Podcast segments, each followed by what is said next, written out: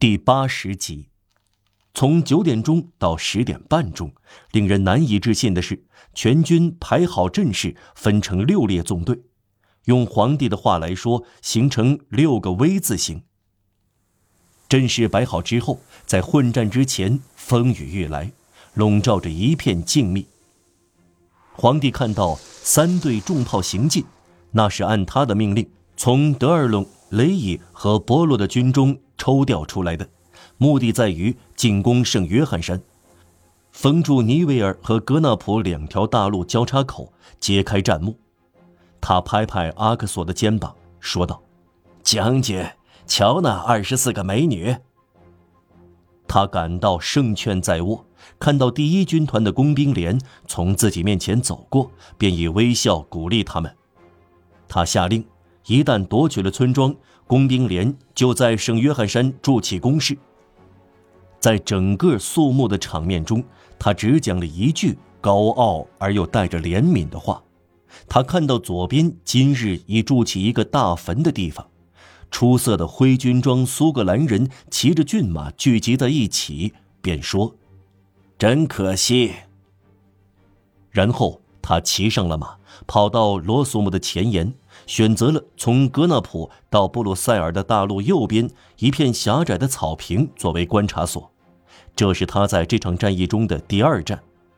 第三战十分险恶，是晚上七点钟，在加盟和圣黎之间，这是一个相当高的小山岗，现今尚存。禁卫军聚集在山岗后面的一片平原的斜坡上，山岗周围炮弹从地面的石头上弹起。直到拿破仑身边，像在布里埃纳一样，他的头上子弹呼啸。后来，几乎在他的坐骑的蹄下可以捡到生虫的炮弹、旧军刀和变形的子弹，锈迹斑斑。Scabra rubidini，生锈的煤。几年前，有人挖出一颗重磅炮弹，还有炸药，信管在弹壳处断裂了。皇帝的向导拉克斯特是个抱有敌意的农民，惊惶不定，被拴在一个轻骑兵的马鞍上。每当一片弹雨落下，他就转过身去，竭力躲在骑兵后面。就在这最后一战中，皇帝对他说：“蠢货，可耻啊！你会背上中弹被打死。”写下这句话的人，自己也在这个山冈松软沙土的斜坡上挖到锈了四十六年的一颗炮弹的弹头碎片，还有像揭木鼓一样在手中一捏就碎的铁块。当年拿破仑和威灵顿相遇的地方，平原高低不平，今日已不复存在，没有人知道一八一五年六月十八日的起伏地貌了。在这凄惨的战场上建起一座纪念碑，却去掉了原来凸起的地形，历史遭到破坏，也就面目全非了。为了颂扬，却反而扭曲了。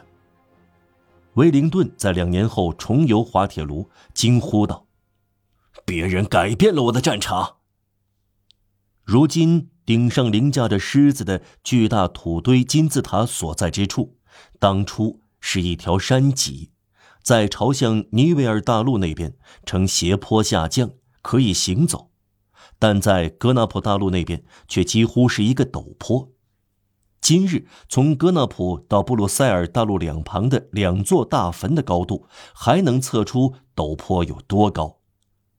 左边是英军的坟，右边是德军的坟，没有法军的坟。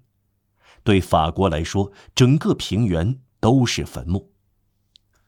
由于成千上万车土用来堆一百五十尺高、五百尺圆周的小丘，圣约翰山的高地如今是平缓的斜坡了。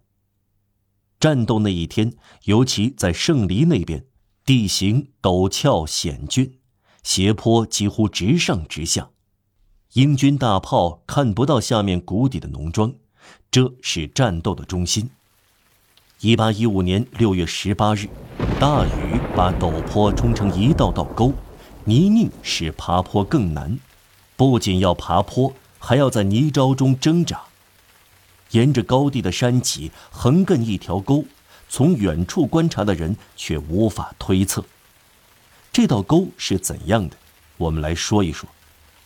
布雷纳拉勒是比利时的一个村庄，奥安是另一个村庄，这两个村子隐蔽在低洼地里，由一条约一法里半的小路连接起来。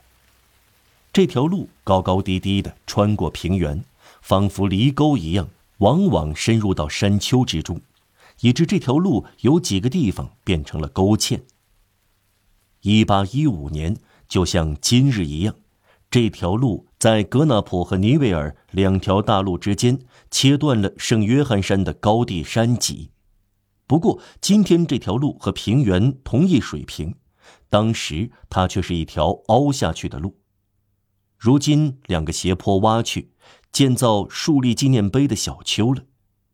这条路过去和现在大部分地段仍是一条沟，有时达十二尺深。过分陡峭的斜坡到处崩塌，尤其在冬天，下大雨的时候，事故常常发生。在布雷纳拉勒的入口处，道路过于狭窄，一个过路人被运货马车压死了，就像坟墓旁竖立的石头十字架所证实的，上写死者的名字：布鲁塞尔商人贝尔纳德布里先生。车祸发生在一六三七年二月。